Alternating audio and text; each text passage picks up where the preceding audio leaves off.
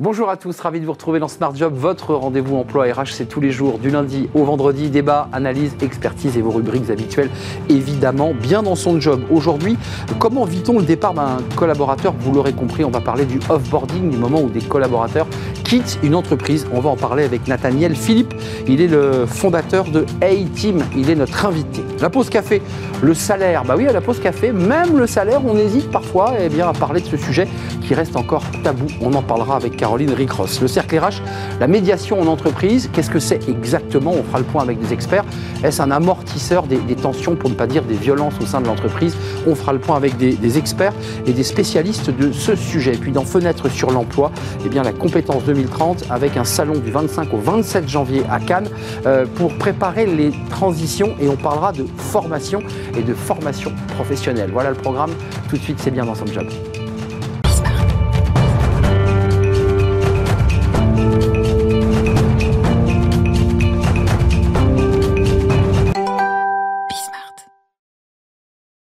Bien dans son job, on parle de l'offboarding, de l'onboarding. L'onboarding, vous l'aurez compris, c'est lorsqu'on intègre une entreprise, c'est l'accueil que l'on reçoit. Et puis il y a le offboarding, le moment où on va quitter l'entreprise, parfois d'une manière volontaire d'ailleurs.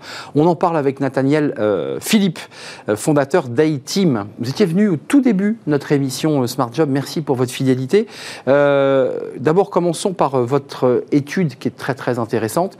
Euh, on y découvre plein de choses. On a quelques chiffres euh, pour, pour l'éclairer. 74% euh, des salariés ont vu un collègue partir entre octobre 2021 et octobre 2022, qui correspond globalement à la sortie Covid.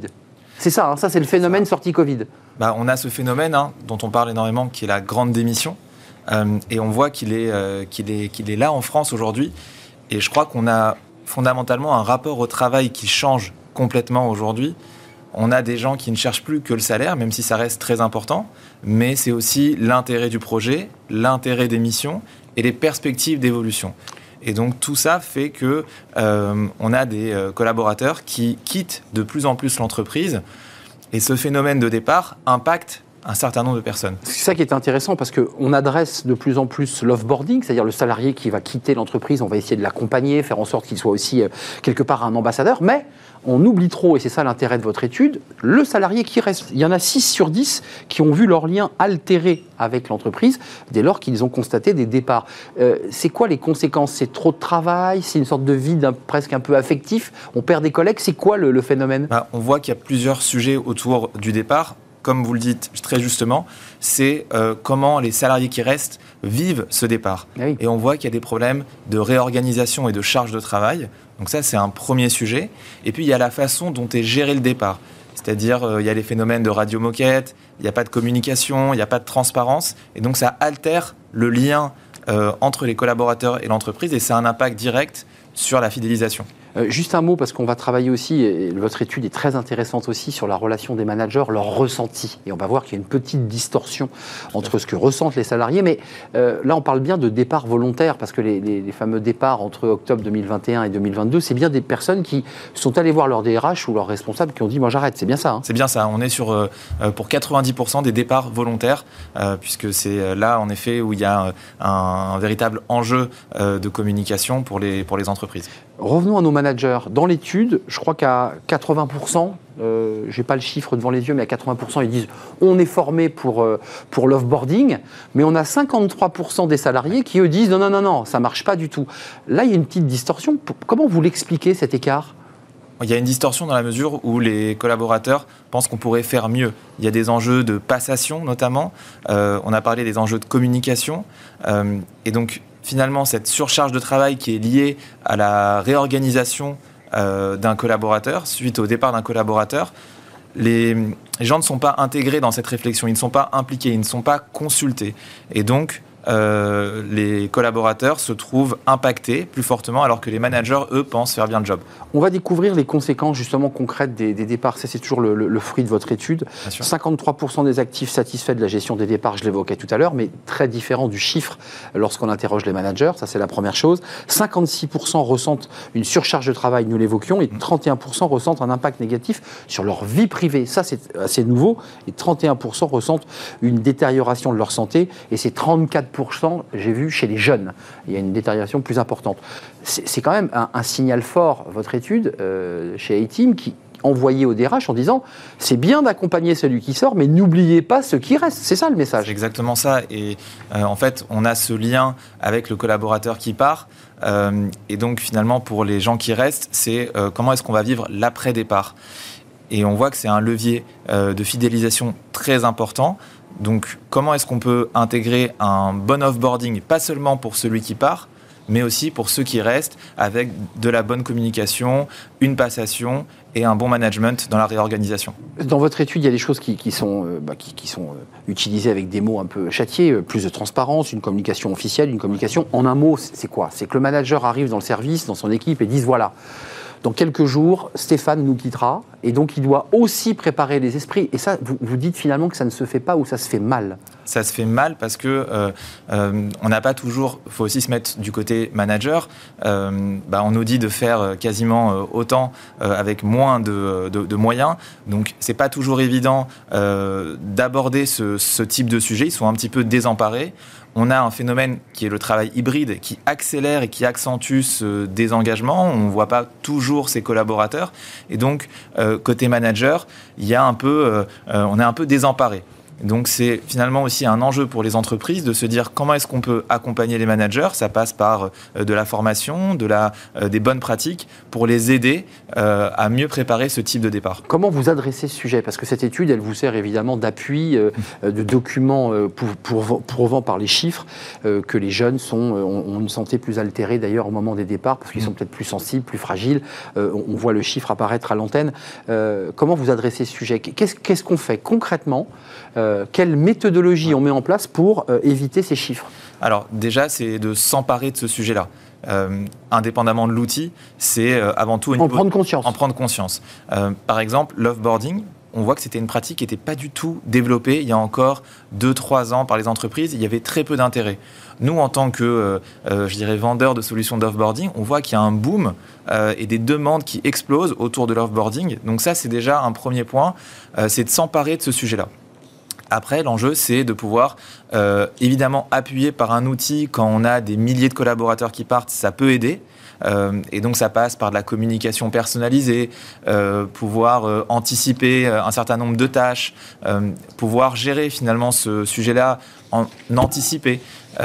mais c'est pas finalement que l'outil, c'est aussi au niveau managérial prendre conscience de ce sujet. Avant de nous quitter, Nathaniel, il y, a quand même un sujet aujourd'hui dans les entreprises, c'est que quand on, un salarié quitte l'entreprise, c'est qu'il se sent mal, mais l'entreprise se dit peut-être au même moment, bah, après tout, tant mieux, ça allège la masse salariale, et puis ceux qui restent vont, devoir faire le travail. Parce que ça, ça l'air de rien, dans l'esprit euh, d'un chef d'entreprise, cette question, elle le traverse. Bien sûr, il faut savoir quand même qu'on a près d'un tiers des salariés qui partent qui reviennent dans l'entreprise on a ce phénomène d'employés boomerang. Et on a aujourd'hui notamment... Parce qu'ils ont découvert que l'herbe était un peu plus jaune à l'extérieur et moins verte. C'est un peu ça qu'ils découvrent. C'est un peu ce qui se passe souvent. Euh, et on a aussi beaucoup de jeunes, avec le boom de l'alternance, qui passent un certain temps dans l'entreprise, euh, qui partent et qui vont revenir en fait pour être réembauchés. Et donc, en fait, on voit aussi que l'offboarding, c'est un levier de euh, réembauche de collaborateurs qui partent. Donc, gérer les équipes en interne, savoir accompagner celui qui sort, parce que celui qui descend l'escalier, comme disait euh, Woody Allen, un jour il va le remonter et il vaut mieux avoir été sympa avec lui au moment où il le descendait. C'est un peu ça l'idée. Bah, c'est exactement ça. Et, euh, on voit que les euh, gens qui partent sont des ambassadeurs. les entreprises sont notées comme des restaurants et donc on doit soigner ce, départ. Vous avez raison de le signaler. On note les entreprises. Il y a des forums où les entreprises, la manière dont on accueille, où on fait sortir les salariés. Merci Nathaniel Philippe. A-Team avec cette étude passionnante à découvrir et qui pose la question aussi de la formation des managers sur cette question. Merci de nous avoir euh, rendu visite. Je vous dis à très très bientôt. La pause café, je ne sais pas comment ça se passe chez A-Team, mais en tout cas, la question du salaire, bah, c'est toujours le sujet tabou en France. On ne donne pas son salaire, on en parle comme ça, évidemment, mais au voce, et on en parle aussi à la pause café avec Caroline Ricross. La pause café avec Caroline Ricross. Bonjour Caroline. Bonjour Arnaud. Ravi de vous accueillir. On parle salaire. Bah justement, on parle salaire. En fait, on n'en parle pas des salaires. C'est le sujet tabou ben, un peu C'est vrai, en entreprise, hein, certains sujets sont traditionnellement euh, bannis, donc depuis longtemps, des discussions autour de la machine à café. C'est par exemple le cas de la politique. Souvent, on évite de parler politique avec ses collègues. Également religion, mais aussi les salaires. La question de la rémunération, en fait, ça fait pendant longtemps, ça a été secret en France. Hein. Pourtant, depuis quelques mois, on, on, observe un nouveau mouvement qui appelle à dévoiler son salaire sur les réseaux sociaux. En fait, ça existe depuis le mois d'octobre. Il y a des milliers d'employés qui se sont exécutés et qui ont partagé sur les réseaux sociaux leur salaire derrière le hashtag balance ton salaire. Oui, j'ai vu un député d'ailleurs qui avait mis son, salaire euh, ah, pas plus tard qu'aujourd'hui sur ah. les réseaux sociaux. Euh, parler de rémunération, donc ça, serait, ça serait de moins en moins un tabou. Bah oui, les, salariés français ont a, priori envie d'un peu plus de transparence justement sur, euh, sur la question des salaires. D'après une étude menée auprès de plus de 1000 salariés par YouGov pour talent.com, qui est un spécialiste du marché de l'emploi, 90% des salariés se disent désormais à l'aise pour parler de leur salaire. Mais attention, pas avec n'importe qui. Hein. Ah. Parce que parler de son salaire, c'est OK avec les amis ou encore la famille, ce qui était déjà. Quand on est en confiance. Quand on est un peu en confiance.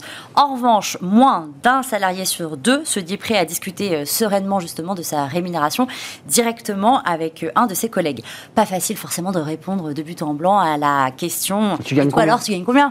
Mais qu'est-ce qui a fondamentalement changé, Caroline? Eh ben Alors si parler de rémunération directement avec ses collègues reste un sujet qui est encore tabou, 64% des salariés, toujours de, selon cette étude, se disent néanmoins à l'aise pour qu'on communique à leurs collègues leur niveau de salaire. Est-ce que vous êtes plus entre 1500, eh etc. Et pour savoir où on se situe. Pour savoir où on se situe dans l'entreprise. Un score qui monte bien plus haut euh, chez les plus jeunes, puisque les moins de 24 ans sont 82% à se dire prêts à dévoiler leur niveau de salaire justement à leurs collègues. C'est presque quand même 20 points de plus que chez les plus de 45 ans. Pourquoi ce désir de transparence? Vous évoquez les jeunes, c'est la jeune génération qui pousse, comme on dit? Alors peut-être que c'est pas que la nouvelle génération, mais plus de 6 Français sur 10 affirment en fait qu'ils se sentiraient tout simplement mieux si leur niveau de rémunération était connu de tous leurs collègues. Comme ça, au moins, il n'y a pas de secret. Alors ça, j'avoue que cet argument, je trouve, je trouve assez étrange. Mais surtout, près de 8 sondés sur 10 estiment que la transparence des salaires, en fait, ça aiderait surtout à réduire les inégalités salariales, et notamment celles entre les hommes et les femmes. Arnaud, une différence de salaire quand même de 9% est toujours inexpliquée. Ça subsiste au détriment des femmes. C'est les derniers chiffres hein, de la direction de l'animation, de la recherche, des études et des statistiques qui dit ça.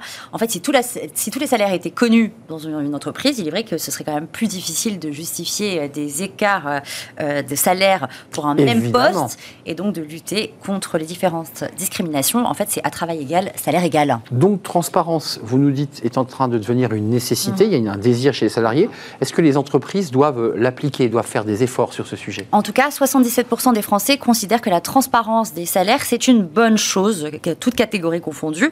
Certains pays comme la Suède, la Finlande ou encore la Norvège ont mis en place hein, la transparence totale. En fait, les salaires sont carrément consultables par le public. Alors en France, évidemment, nous n'en sommes pas du tout là.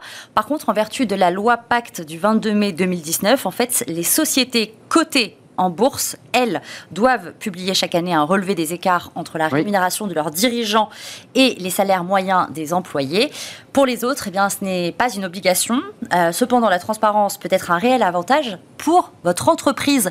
Elle peut améliorer la marque employeur des entreprises qui la pratiquent, surtout en ce moment d'ailleurs, hein, où euh, il est de plus en plus difficile de recruter. La transparence des salaires pratiqués par une entreprise influerait même sur l'envie d'y travailler. 7 candidats sur 10 le déclarent.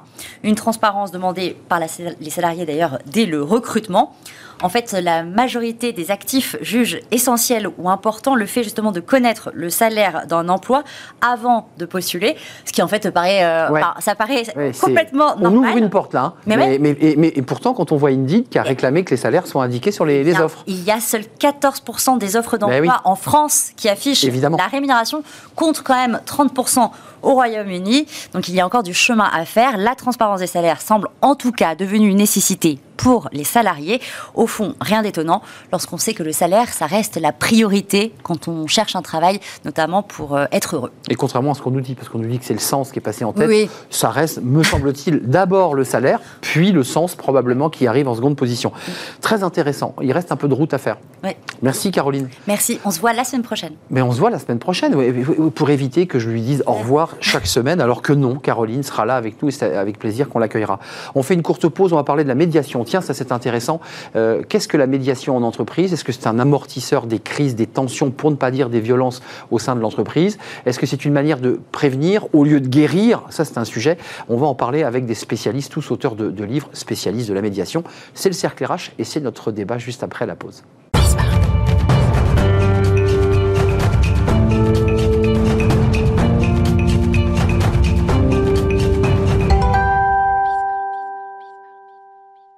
Le cercle RH est notre débat quotidien pour parler de la médiation. Alors, la médiation, vous en avez entendu parler, euh, elle est en entreprise, mais elle n'est pas uniquement en entreprise, elle est aussi euh, dans les palais de justice lorsqu'on divorce euh, et dans un certain nombre de sujets. Il y a des médiateurs aussi de l'énergie. On va parler des médiateurs en entreprise. Qu'est-ce que c'est exactement À quoi servent-ils? Est-ce qu'ils sont des amortisseurs de tension Est-ce qu'il faut prévenir plutôt que guérir? Parce que c'est un vrai sujet. Et quand la crise est là, ben, évidemment, le médiateur ne sert plus à, grand-chose. On en parle avec mes, mes invités. Isabelle Aoustin RC, merci d'être avec nous. Vous êtes médiatrice en entreprise depuis 13 ans, euh, directrice euh, d'IFOMEN et auteur de ce livre Stratégie de médiation pour les entreprises. On va voir la couverture aux éditions Herman.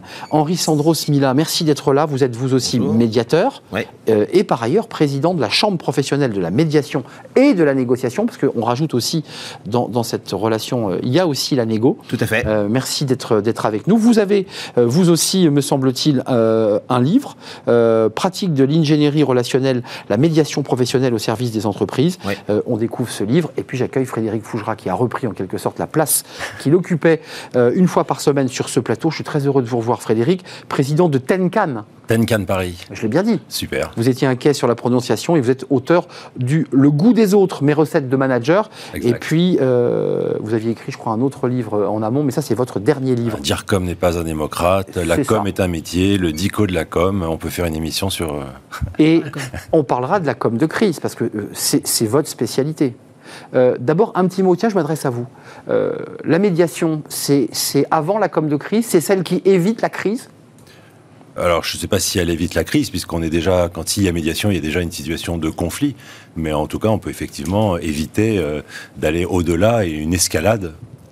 Le risque d'escalade, pour qui risque d'arriver à une crise, oui, éventuellement. Mais on est entre les deux. On est, on, est déjà dans un conflit, enfin, en tout cas dans un, dans un, supposé conflit. Mais elle peut déminer une situation de crise très grave. C'est l'objectif. C'est tout l'objectif. Ça me semble parfaitement l'objectif, même s'il y a deux professionnels de la médiation euh, qui en diront, euh, qui seront bien plus intelligents que moi sur le sujet. Ça me semble effectivement être l'objectif. Euh, Isabelle et Henri, deux spécialistes, deux médiateurs, vous vous représentez. Juste d'un mot quand même, l'intérêt d'une émission de télé, c'est aussi de promouvoir, de, faire savoir. Est-ce qu'on est qu'on sait que ces médiateurs existent? Parce que c'est vrai que c'est peu connu. Excusez-moi, vous avez une utilité essentielle d'écoute, peut-être de réconciliation, de reconstruction même mais on vous connaît mal. Comment vous l'expliquez? On parle plus des crises que des médiateurs. Alors, enfin, en fait, on, était en train d'aborder le sujet tout à l'heure ah, off. Bah, ça tombe bien. Euh, il y a de la confusion parce qu'en fait, on appelle médiation beaucoup de choses qui sont très différentes. Et euh, c'est important de pouvoir clarifier, en fait, pour euh, les usagers, pour les salariés, ah pour, les, personnes, hein, quel que soit. Parce qu'en fait, la médiation, c'est un peu dans tous les domaines. Hein. C'est la vie personnelle, c'est la vie professionnelle, c'est la vie sociale. Et à, la CPMN, on est, en fait, on a une vision de ce que c'est que la médiation qui, Donc. Consiste, bah, qui consiste à dire que la, la médiation, médiateur professionnel, c'est une profession, comme aujourd'hui euh, les avocats, les médecins, parce qu'il y a une utilité sociétale. C'est-à-dire qu'aujourd'hui, il y a besoin d'accompagner la résolution de conflits, il y a besoin d'accompagner la prise de décision en situation de tension, pas forcément de conflit, mais ça arrive derrière. Et donc euh, c'est important d'avoir des professionnels qui sont formés à animer des discussions. Vous, avez bien joué, mais vous n'avez pas répondu à ma question. Maintenant, Isabelle va répondre à ma question. Qu'est-ce qui fait qu'au-delà de l'intérêt, de vous avez circonscrit l'espace de votre profession, pourquoi on ne vous connaît pas assez? Alors c'est vrai, la médiation est assez, assez récente en fait dans les entreprises, il faut aussi le dire. Vous avez raison, les médiateurs sont assez peu connus et c'est un petit peu leur difficulté, c'est qu'en général les médiateurs ils, sont appelés par des entreprises, par connaissance, par bouche à oreille, par ce qu'on voit dans Internet. C'est vrai que c'est un petit peu la difficulté de l'exercice, c'est de créer des centres où ils seraient connus. Et en fait, on appelle les médiateurs lorsqu'on a une situation qui est un petit peu plus difficile. Pour ne pas euh, dire inextricable parfois. Alors justement, on eh appelle un médiateur quand on a une situation complexe. Or, aujourd'hui et depuis quelques années, comme vous le savez tous, on a cette complexité qui devient le quotidien dans les entreprises, avec des contradictions permanentes, avec des souffrances et en même temps des sujets qu'on ne maîtrise pas et sur lesquels on a une incertitude permanente. Donc c'est là où les gens doivent apprendre à vivre avec cette temporalité qui se raccourcit tout le temps. Et du coup, bah, appeler un professionnel qui serait un tiers, euh, là, pour le coup, ça peut être une idée. Et ce professionnel, puisqu'on parle de médiation d'entreprise, soit ça va être un prestataire tiers, effectivement. Ça, une entreprise. Voilà, sous une entreprise, un médiateur professionnel, comme, comme vous le disiez, avec un, un médiateur qui est un petit peu d'expérience de préférence, mais ou pas d'ailleurs. On a le droit de démarrer Et quand même. soit, euh, bah, exactement, Oui. ça peut être un nouveau, ou soit un médiateur interne à l'entreprise, parce qu'on a plusieurs types de médiateurs. Oui. Et vous avez des médiateurs qui sont des salariés de groupe ou qui, des services. On l'appelle, c'est vrai, SNCF, je pense à la SNCF, Oui, qui, il y a une médiatrice, par exemple, euh, qui est effectivement à la SNCF, qui fait un travail énorme. Et tous ces médiateurs qui sont maintenant des collaborateurs, et toutes les entreprises maintenant sont en train de s'équiper. Euh, pourquoi? Bah, Parce qu'il y a la gestion des risques psychosociaux, mais aussi pour la qualité de vie au travail, pour différents éléments. Donc pour faire non seulement la gestion de, de difficultés, comme vous le disiez, euh, mais aussi pour prévenir cette difficulté. Oui, c'est- Donc c'est- c'est aussi quand C'est la il y a pas de prévention. problème. Ouais. Juste ces Euh, chiffres qu'on y voit clair, et je vous donne la parole, Frédéric. Et, euh, les tensions et les conflits en entreprise. Regardez, ces chiffres sont très intéressants. 26% des salariés vivent des tensions avec leurs supérieurs. Mm. 21% des, sala- pourcent des salariés vivent des tensions avec leurs collègues, donc à égalité. Eh oui. 30% des salariés estiment avoir subi une attitude hostile. Et 25% des salariés estiment devoir cacher leurs émotions. Qui, qui- qui in- qui inclut pas mal de choses. C'est-à-dire, on se cache, on s'isole. Mm. Euh, ça dit quoi de l'entreprise, quand même, Frédéric Fougera? Parce que là, vous êtes aujourd'hui consultant, vous avez créé cette entreprise Tenkan Paris, euh, mais vous avez bien connu le monde de l'entreprise. Euh, c'est un lieu de conflit, l'entreprise. Bah, effectivement, avec euh, 37 ans de- d'entreprise publique ou privée, j'ai une petite connaissance du secteur, enfin du milieu de l'entreprise. Mais l'entreprise, c'est une organisation humaine, c'est une collectivité qui s'organise, qui a ses règles, mais qui n'est faite que d'humains.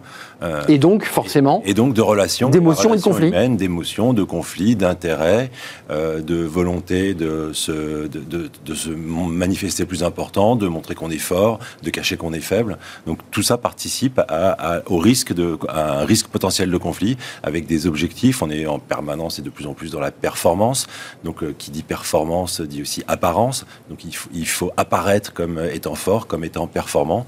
Tout, tout ça génère des difficultés, des risques psychosociaux, on l'a évoqué, et aussi, aussi souvent beaucoup de conflits. Henri, euh, vous vous présidez évidemment cette structure professionnelle, mais vous êtes aussi médiateur, et comme Isabelle, évidemment, quand même, quand on, on- dans l'intimité, il n'y a jamais eu de documentaire d'ailleurs pour- qui révèle cette intimité de ce moment. On a eu des documentaires dans les palais de justice, on a eu des documentaires avec des policiers, mais ce moment très intime où celui qui souffre va déposer euh, sur les pieds du médiateur cette souffrance accumulée depuis des années. Ensuite, il sera question d'abord d'entendre, puis j'imagine d'essayer de faire venir euh, l'autre, euh, soit le collègue, soit le N plus 1, qui est la deuxième étape. Mais vous encaissez beaucoup quand même dans ce métier. hein Alors, bah, les, médiateurs, évidemment, ils écoutent et ils reçoivent euh, Et des, ouais. propos qui sont Des charges lourdes. de difficultés, d'émotions euh, fortes. Mais en fait, euh, bah, ce qui permet au médiateur d'intervenir, c'est qu'il a une méthode, c'est qu'il a un processus qui est structuré. Et donc, quand vous dites, euh, euh, on, accueille comme ça une première personne qui vient avec ses émotions, qui euh, vide son sac à dos émotionnel, et J'imagine, non? On va inviter l'autre. Bah, en fait, c'est pas exactement comme ça que ça se passe. D'accord. En tout cas, pour les médiateurs professionnels, le processus est structuré et on rencontre individuellement chacune des personnes. Mais il n'y a jamais de place à l'émotion, il n'y a pas des gens Alors, qui craquent, si, qui pleurent, C'est tout à fait. qui s'effondrent, Il y a-. Il y, a de la place à l'émotion, mais en fait, le but d'une médiation, c'est de faire en sorte que les gens se libèrent Hmm. de comment les émotions les emprisonnent. Bah, dans faut d'abord s'en décharger, Et dans. Hmm. l'incapacité à discuter. Donc en fait, il faut préparer les personnes du point de vue émotionnel pour qu'elles soient en capacité de discuter. Bien sûr. Et pour après trouver une solution. Mais bien sûr qu'il y a des émotions. Il C'est la première chose qu'on fait quand on est médiateur professionnel, c'est qu'on travaille sur le fait de faire en sorte que les personnes retrouvent de la maîtrise. Parce qu'en fait, les émotions, quand elles sont joyeuses, Bah. Elles vous submergent. c'est pas, c'est pas un souci. Non, non, mais dans ce quand cas-là- elles sont négatives et qu'elles font perdre la maîtrise de ses propos, de ses actions, bah là, elles sont problématiques. Et là, on frôle les violences, on frôle même des violences sur soi-même, parce qu'il y a Ah, quand même on pas en fait. hein. Isabelle. Il y en a des violences, Il effectivement. y a des violences, enfin, il y a- mais des violences sur soi-même, des gens qui vous disent soi-même. Moi, je suis en train de picoler, Ah je, suis en- je, je suis tombé dans la drogue, j'ai- je suis en dépression. C'est ça aussi, les, les- Oui, les on cas a- extrêmes. On a beaucoup de situations, euh, y compris quand ça se voit pas. On a beaucoup de situations, et je pense que vous avez raison, on a beaucoup de situations dans lesquelles les gens sont d'abord dans l'émotion avant même de raisonner. Et l'objectif de la médiation, précisément, c'est de leur permettre, avec tout ce qu'ils sont et avec leurs émotions, de pouvoir trouver des solutions qui leur conviennent à eux. Donc qu'ils auront construites, qui se seront appropriées, et également pour l'entreprise qui, évidemment, euh, est aussi au cœur du sujet, puisqu'à chaque fois, on, on, a toutes les parties. Isabelle, juste d'un mot, je donne la parole à Frédéric qui veut intervenir, mais juste d'un mot, il faut bien distinguer, il y a des médiations, je dirais, euh, euh, classiques, mais il y a des médiations judiciaires. Tout à fait. On en dira un mot parce que c'est pas tout à fait Alors, la même pas classique, c'est conventionnel. Non, mais conventionnel. Voilà, exactement. Non, vous cessez de me reprendre, j'entends que vous soyez l'expert, et vous l'êtes, mais voilà, on voyait l'image. Euh, Frédéric Je voulais revenir sur deux mots très importants qui viennent d'être dits. C'est le mot méthode et le mot solution. C'est que la médiation, euh, c'est pas une solution, c'est un outil. Et donc cet outil, c'est la méthode. Et cette méthode, elle est faite pour arriver à une solution, mais le, la solution, c'est pas le médiateur qui l'apporte. Le médiateur, il favorise l'arrivée de la solution. Euh. Ces deux mots sont, à mon avis, très importants dans la médiation. Ouais, et vous avez raison, c'est important de le souligner, parce que les personnes vont trouver des solutions qui leur conviennent. mais elles vont trouver elles-mêmes grâce au médiateur. Exactement. on n'est pas en attente de la solution euh, venant du médiateur. Non, non, on a bien compris ça. Qui lui a... On est en face tous les trois, parce que, et ça s'appelle la neutralité par rapport à la solution. Ouais, vous n'êtes pas là pour apporter la solution. Exactement. Je pèse mes mots, attention, parce qu'avec Henri, je, chaque mot est pesé au trébuchet. Quand même, cette médiation euh, conventionnelle, comme vous l'appelez, euh, il y a aussi la, il y a la médiation judiciaire.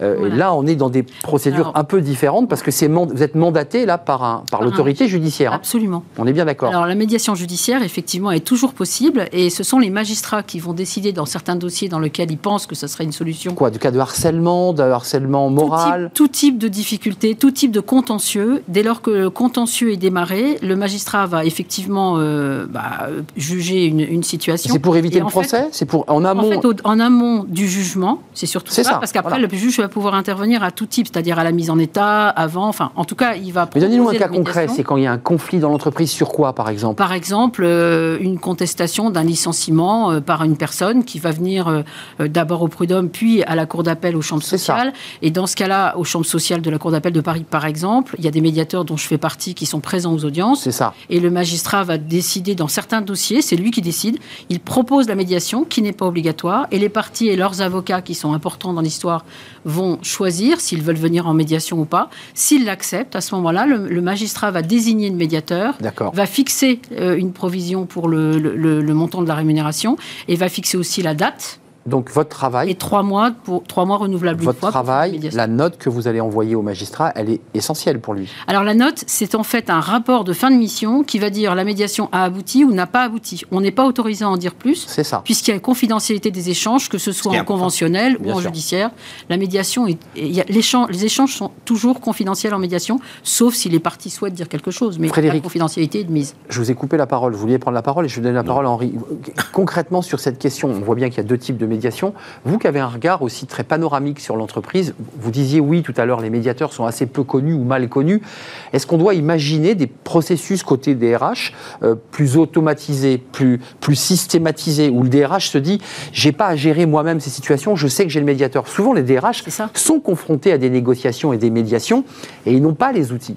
Ah, souvent, je parle de, sincérité de la démarche. C'est comme euh, la prévention des risques psychosociaux. Est-ce qu'il y a une sincérité de la démarche ou est-ce qu'on le fait uniquement parce qu'on a des obligations légales de le faire et du coup on essaye de, de, coller à, la réglementation? Hum. Quand il y a une sincérité de la démarche forte, alors oui, normalement, l'entreprise va faire tout ce qu'il faut pour promouvoir le fait qu'il y ait euh, une, euh, la proposition ou une solution de médiation en cas de conflit pour que les gens, bien avant qu'il se passe quoi que ce soit, ce hein. soient informés des possibilités qui vont être les leurs, de leur recours, euh, s'il n'y a plus d'entente avec leur manager, s'il n'y a plus d'entente mm. avec euh, un collaborateur.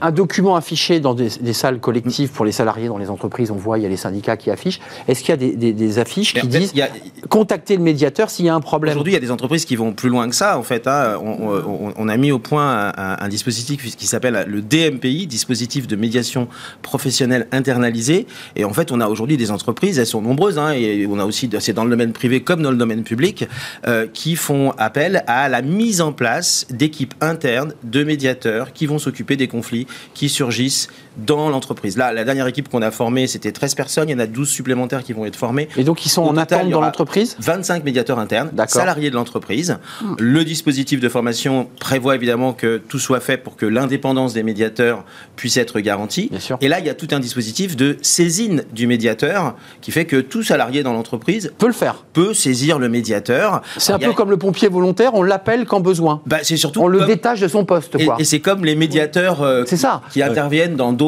euh, secteurs et dans d'autres domaines. Là. L'entreprise, en fait, elle se rend compte, quand vous parliez de la sincérité, il y a beaucoup d'entreprises qui, indépendamment du fait qu'elles sont obligées de faire attention à la sécurité des personnes sur le plan physique et mental, C'est une obligation légale. c'est une obligation légale. Ça les motive quand même pas mal, hein, c'est vrai, c'est évident. Bah oui, s'ils travaillent en amont. Pas moins que moi, tous les DRH que je rencontre, ils me disent euh, ce que je voudrais et ce que voudrait un certain nombre de mes managers, c'est être débarrassé du caillou plus ou moins gros dans la chaussure que constitue une relation qui se dégrade, Mm. un conflit qui s'envenime, voire carrément en mode sachet de thé, le conflit qui se diffuse, Qui se dans le service, Bah oui. dans le département, entre Évidemment. les services. Et là, c'est un problème. Donc en fait, ils sont quand même très très motivés. hein. Isabelle, avant de nous quitter, euh, chacun dans ses domaines respectifs professionnels se dit j'ai abouti à quelque chose, je suis content de faire ce métier. À quel moment vous dites j'ai réussi mon opération de médiation? À quel moment vous dites là j'ai réussi?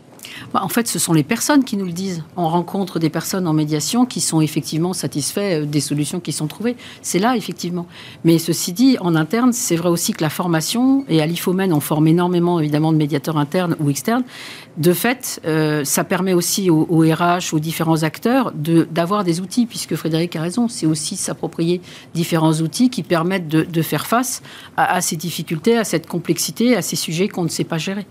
Vous, Du Frédéric Côté entreprise comme salarié, c'est tout bénéfice. Après, euh, bah, chacun devra- pourra accepter euh, ou pas la médiation qu'on lui propose, bien sûr. Vous, Frédéric, d'un mot, parce que la, la- la gestion de crise, la communication de crise et la communication, c'est votre spécialité.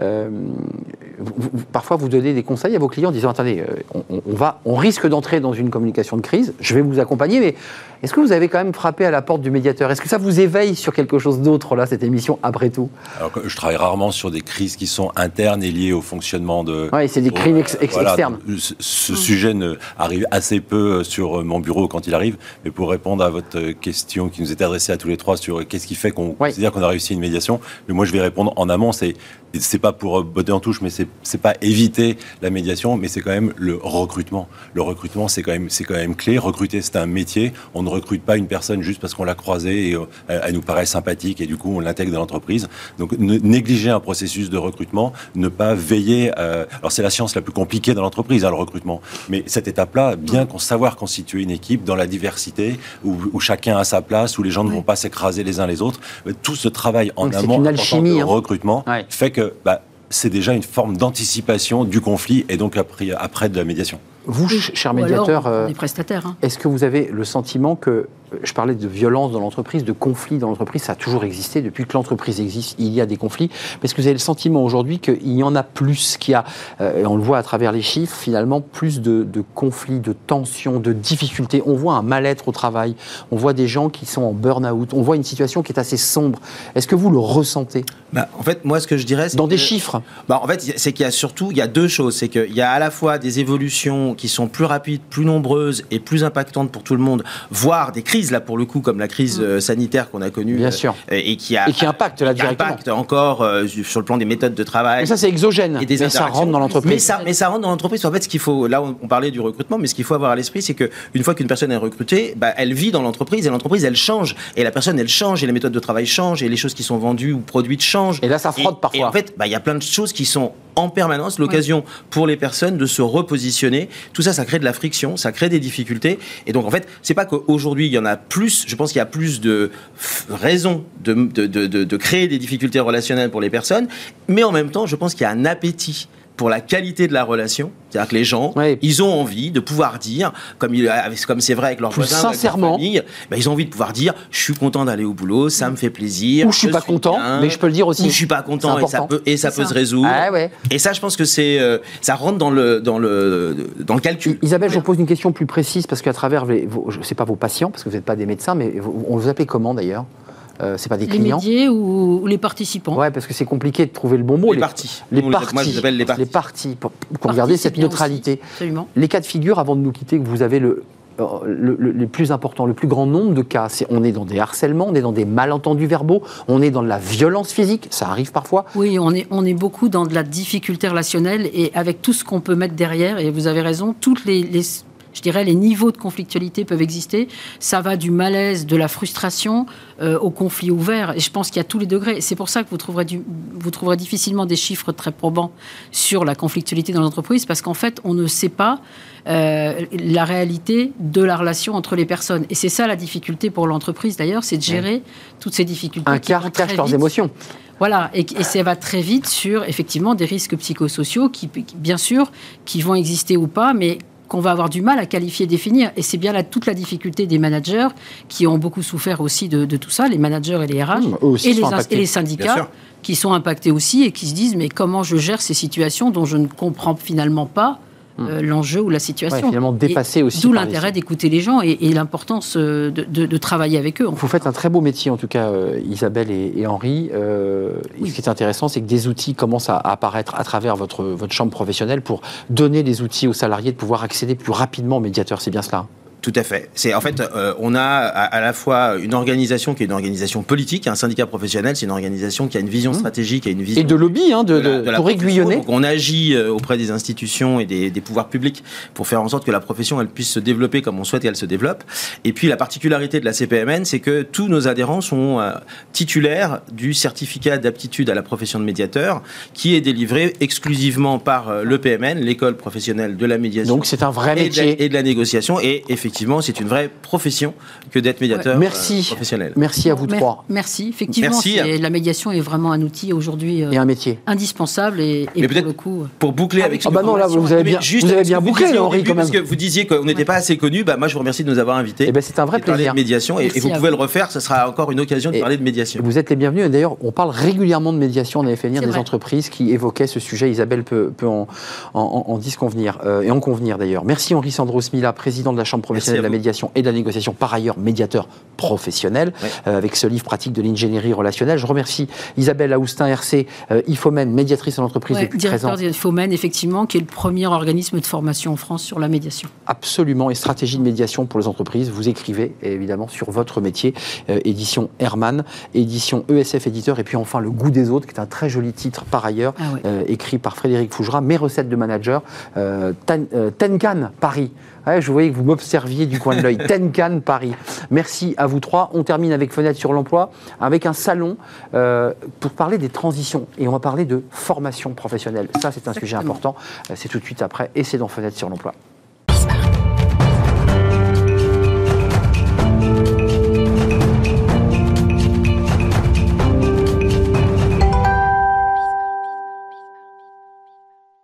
Fenêtre sur l'emploi pour parler formation professionnelle à travers les universités d'hiver. Ça se passera à Cannes le 25 et 27 janvier prochain. Et on accueille Françoise Gérard à l'initiative de ces universités d'hiver. Elle y tient beaucoup. Directrice générale adjointe de Centre Info. Euh, d'abord, un petit mot, Françoise, parce que c'est important. On va parler formation professionnelle. Je crois que quand on est journaliste, c'est le sujet le plus complexe à appréhender. C'est une tuyauterie euh, très enchevêtrée. Euh, Centre Info, c'est quoi? C'est une plateforme de connaissances et d'accès à la connaissance sur la formation, c'est ça d'abord? Euh, oui, Arnaud. Centre Info, c'est une association qui a été créée pour rendre plus facile, plus compréhensible la formation professionnelle. C'était pas trop difficile en 76. Maintenant, ça l'est beaucoup plus avec, euh, comme vous le dites, un enchevêtrement des dispositifs, des responsabilités. Et nous travaillons donc surtout à l'attention des professionnels. Euh, donc, euh, nous capitalisons, nous sommes la plus grande bibliothèque de la formation. Euh, nous, nous sommes aussi chargés de faire connaître les politiques, les dispositifs français qui évoluent hein, régulièrement. Qui évoluent régulièrement. On parle souvent de réforme tous les trois ans, et on n'a pas trop de trois ans pour comprendre cette réforme avant qu'une autre arrive. Et c'est assez complexe parce que maintenant la formation, elle est très très liée à l'emploi, à l'employabilité, et on pourrait, je pense, difficilement se passer de formation aujourd'hui. Cannes, université d'hiver, pour réunir des professionnels, les acteurs de la formation. C'est quoi l'esprit? C'est de, de, permettre euh, à ceux qui, qui, font de la formation de trouver euh, les bons accompagnements, les bons outils. Quel est l'esprit de cette euh, université d'hiver? Alors, l'esprit de cette université d'hiver, qui revient tous les deux ans, parfois tous les ans quand on a des réformes, c'est effectivement de répondre aux difficultés que peuvent connaître les professionnels par rapport à, ces à cette complexité du dispositif. Euh, relation État-région, euh, CPF, France Compétences, enfin tous ces mots-là qui sont un peu abscons. Oui, parce que euh, on pense souvent formateur quand on parle de formation. En fait, les professionnels de la formation qui vont se réunir à Cannes, euh, ce sont bien sûr les formateurs, mais aussi les certificateurs, ceux qui inventent les certifications, qui les font évoluer. Les RNCP. voilà, euh, ça c'est l'État qui est chargé effectivement d'entretenir un répertoire où on peut mettre toutes ces certifications, mais qui le régule aussi. On a beaucoup de certifications et l'État a commencé à réguler le nombre. Hmm. mais ce sont aussi des décideurs, ceux qui fixent les règles, c'est-à-dire les régions, l'État, les partenaires sociaux. Euh, ce sont bien sûr les DRH et responsables de formation en entreprise. Vous savez qu'en France, en fait, c'est complexe parce qu'il y a une obligation pour chaque employeur de contribuer à la formation de ses salariés, mmh. publics, privés. Donc il y a cette complexité. Et puis il y a aussi la formation des demandeurs d'emploi, qui est prise en charge par la région. Donc euh, vous voyez que en réalité, il y a une grande complexité et l'esprit de l'université, c'est de réunir toutes ces personnes qui ont un énorme besoin de se parler, pour partager, pour comprendre comment... Mmh. partage d'expérience. Partage De difficultés parfois. Exactement. un mot quand même, parce que... Et, et, de coopération, c'est important, évidemment. Euh, un mot quand même sur ces euh, demandeurs d'emploi. Il y a la réforme euh, Pôle emploi France Travail. Mmh. L'idée, c'est de rassembler tous les acteurs. Est-ce que vous avez le sentiment qu'on peut améliorer la qualité de formation? Et puis, j'ai une double question. On forme beaucoup en hard skills et aujourd'hui, les, chefs d'entreprise, les DRH qui viennent sur ce plateau nous disent mais non, euh, la technique va changer régulièrement. Il faut former aux compétences soft skills. Est-ce que, est -ce que ça, c'est l'évolution? Euh, je répondrai en deux temps. Je pense que la réforme de France Travail, elle n'est pas encore aboutie. Non. Euh, donc gestation. Elle est en gestation. Elle est en ce moment en réflexion au niveau du ministère du Travail. Donc euh, on en saura plus d'ici quelques mettons temps. Mettons de côté le dossier France Travail, mais sur la question de l'évolution de ce qu'on donne comme contenu de formation Est-ce qu'il faut rester sur les hard skills ou est-ce que là, tous les acteurs qui seront présents vous disent il faut aussi améliorer les soft skills, c'est-à-dire le comportemental, l'attitude vous avez raison. En fait, et ça, ça rejoint finalement le, euh, je dirais, l'intitulé, l'objectif de notre université d'hiver 2023 euh, qui travaillera sur les transitions pour les compétences 2030. C'est réussir, réussir ensemble les transitions. Euh, en effet, pour quelles compétences? Il y a d'une part ce que vous appelez les hard skills, c'est-à-dire les, compétences métiers. Celles-ci, elles sont très liées à l'environnement, mais aux technologies. oui, et elles évoluent. Elles évoluent. Et euh, dans les compétences 2030, il y a effectivement des compétences qui vont être vraiment très très liées à ces nouveaux métiers, la télémédecine par exemple, les simulateurs, euh, peut-être aussi le métaverse finalement. Est-ce que ça nous donnera d'autres voilà. C'est vrai. c'est très lié aux, technologies.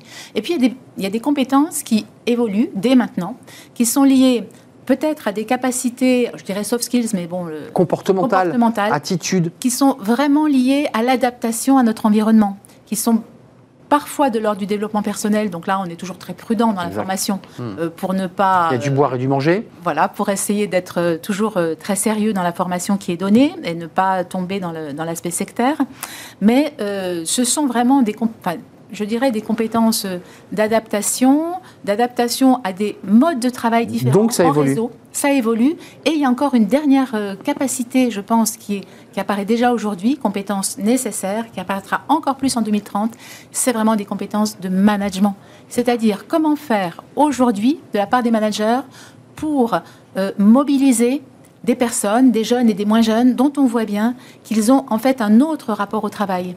Donc, je ne sais pas si je l'appelle euh, soft skills, mais ça, c'est vrai, ça sera un vrai défi qui s'ouvre aujourd'hui euh, de management le défi, et ce sont ces universités d'hiver pour que l'ensemble de la chaîne de formation, euh, mm. on ne parle pas que des formateurs, mais de tous les acteurs de la formation, euh, mais ils vont se rencontrer à Cannes, à votre initiative, à l'initiative de Centre Info. Merci euh, Françoise Gérard d'être venue nous rendre visite, directrice générale adjointe de Centre Info, pour nous éclairer sur ces enjeux de formation. Et Dieu sait si c'est important, évidemment, de former, de bien former les collaborateurs. Merci à vous, merci de nous avoir rejoints sur ce plateau, merci à vous qui nous regardez Merci pour votre fidélité. Merci à toute l'équipe, à Angèle pour la réalisation aujourd'hui. Merci à Saïd pour le, son. Merci à Nicolas Juchat, bien entendu. Et merci à Laurelène pour l'accueil invité. Merci à vous encore une fois. Et je serai là demain. Bye bye.